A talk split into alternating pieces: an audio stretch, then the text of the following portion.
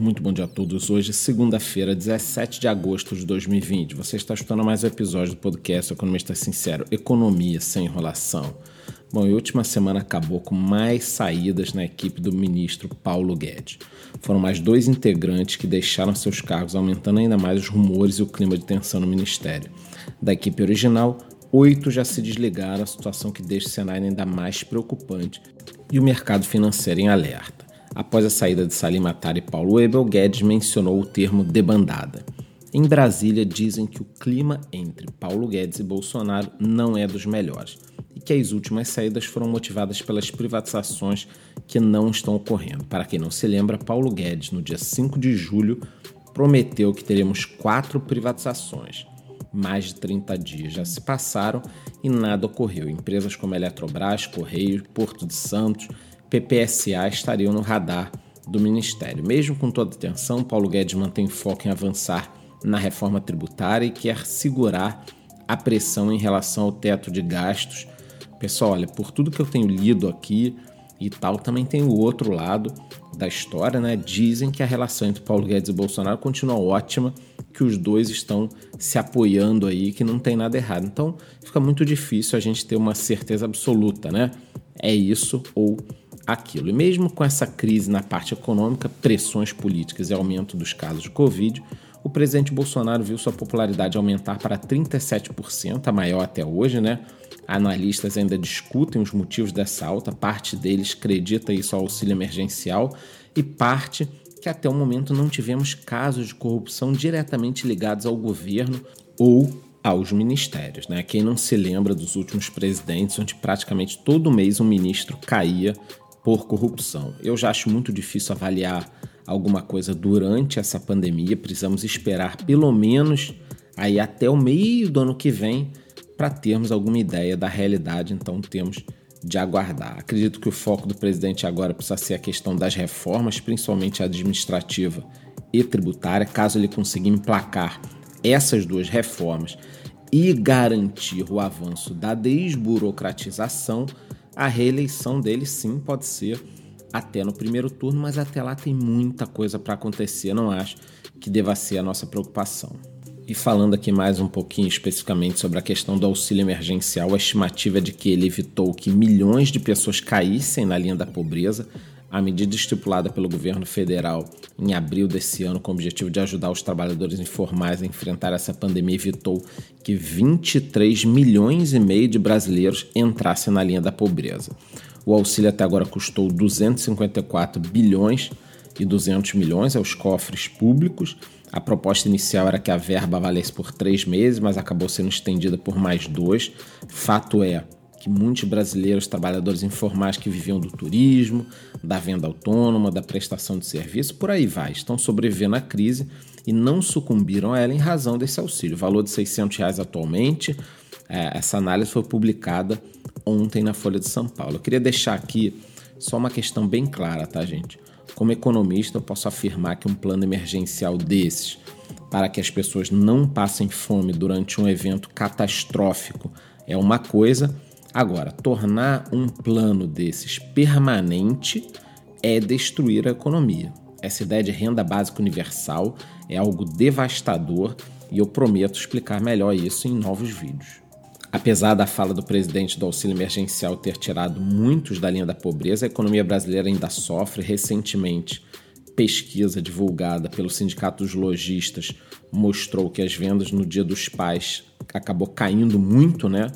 As vendas não foram tão bem quanto esperado, o horário reduzido, o medo da contaminação, a renda reduzida em razão das demissões geraram esse cenário. Aqui em Santa Catarina, onde eu moro, a situação está complicada para os lojistas, os horários estão super reduzidos. Para abrir são necessárias cumprir uma série de exigências. O fluxo do local está reduzido de 30% a 50% da capacidade somente uma pessoa por família pode frequentar o estabelecimento. Sinceramente, não sei até quando os lojistas vão suportar isso. Indo para os Estados Unidos, Manhattan, que sempre foi um dos locais mais caros para se viver, hoje é assombrada pelos efeitos da pandemia. Os aluguéis tiveram a maior queda dos últimos anos. A queda se deu em razão de vários nova-iorquinos estarem optando por morar em áreas mais distantes e fora do núcleo urbano de Manhattan. Diversos imóveis estão sendo entregues, os preços dos aluguéis na ilha despencaram. Desde quando começou o lockdown, as pessoas estão fugindo em busca de casas e espaços maiores. Trabalho remoto, crianças em casa aceleraram o processo de término das locações. Fenômeno parecido acontece em todas as grandes capitais. Em São Paulo também aconteceu isso. O aumento por locação e compra de casas triplicou nesse período de pandemia. Pergunta que fica: após o término da crise, como ficará o mercado imobiliário?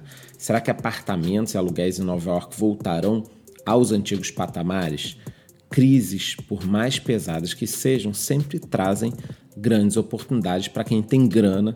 Talvez essa seja a hora de negociar. Na Rússia foi anunciada a produção do primeiro lote de vacinas, segundo Vladimir Putin e o Ministério da Saúde. O primeiro lote foi produzido pelo Centro de Pesquisas Gamalaya Putin anunciou que a vacina foi testada e é eficaz e que uma de suas filhas, inclusive, já teria tomado. A vacina foi batizada de Sputnik Z em homenagem ao satélite russo que em 57 foi ao espaço durante a Guerra Fria.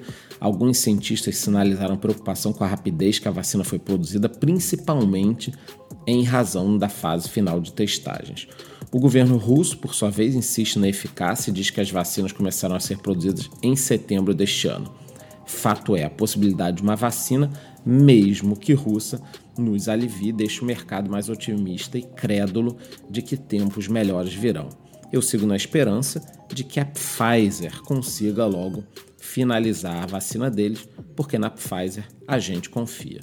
Finalizando o giro pelo mundo, Israel e Emirados Árabes chegaram a um acordo histórico. Com a ajuda dos Estados Unidos, os dois países encontraram um denominador comum um pacto que objetiva normalizar as relações diplomáticas entre as duas nações. Assim, os Emirados, com o acordo, tornam-se o primeiro Estado do Golfo Pérsico e a terceira nação árabe a estabelecer laços diplomáticos plenos com Israel.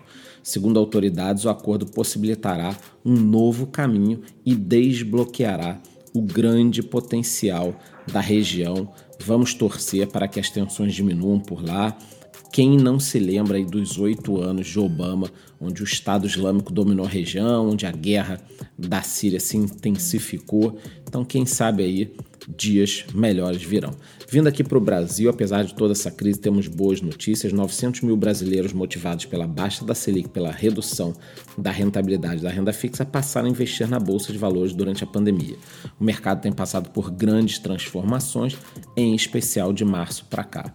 Claro que a poupança ainda continua forte, está aí como principal opção e primeira, né, na cabeça do brasileiro, mas é um grande marco termos hoje cerca de 3 milhões de CPFs na B3, concordam?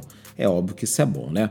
Só para vocês terem uma ideia, o quanto ainda podemos avançar, nos Estados Unidos, mais da metade da população já investe em ações. Aqui, como economista e como educador financeiro, eu reforço que eu sempre falo, tá? Bolsa é risco, não é brincadeira muito menos um investimento de curto ou curtíssimo prazo, não é um cassino. Investir na bolsa requer muito estudo, paciência, visão de médio e longo prazo. Quem entrar na bolsa esperando ver triplicado os seus ativos do dia para a noite está no lugar errado, mas é muito bom ver a população começando a criar essa consciência aqui no Brasil. Por falar em bolsa, vamos falar agora sobre algumas empresas. A unidade de fibra da Oi pode valer até 30 bilhões de reais. Segundo o presidente da companhia, o preço de 20 bilhões é só o começo. Nas últimas semanas, as ações da Oi tiveram forte oscilação em razão das ofertas e da possibilidade de leilão. Acredito que teremos mais uma semana agitada para a empresa. E a ANAC autorizou em caráter experimental que drones façam entregas do iFood. A autorização dada à empresa Speedbird vai até agosto de 2021 para suportar até 2 kg com velocidade de 32 km por hora. São novos tempos, estamos de olho aqui.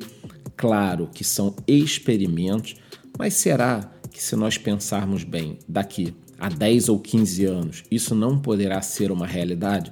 Principalmente a entrega de produtos em áreas remotas. Já na parte da saúde, a Apvida está com apetite para novas aquisições. A empresa sinalizou possíveis 15 alvos para aquisições, a Apvida que sempre atuou de forma agressiva no mercado centro-oeste, sul e sudeste.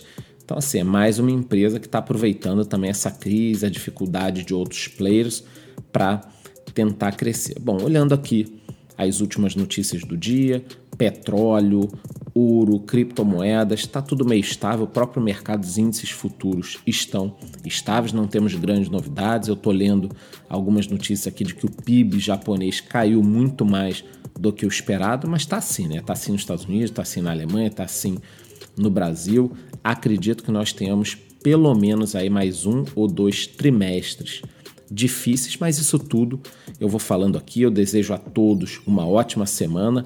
Lembrando que eu sigo com informações em tempo real lá no meu Instagram. Muito bom dia.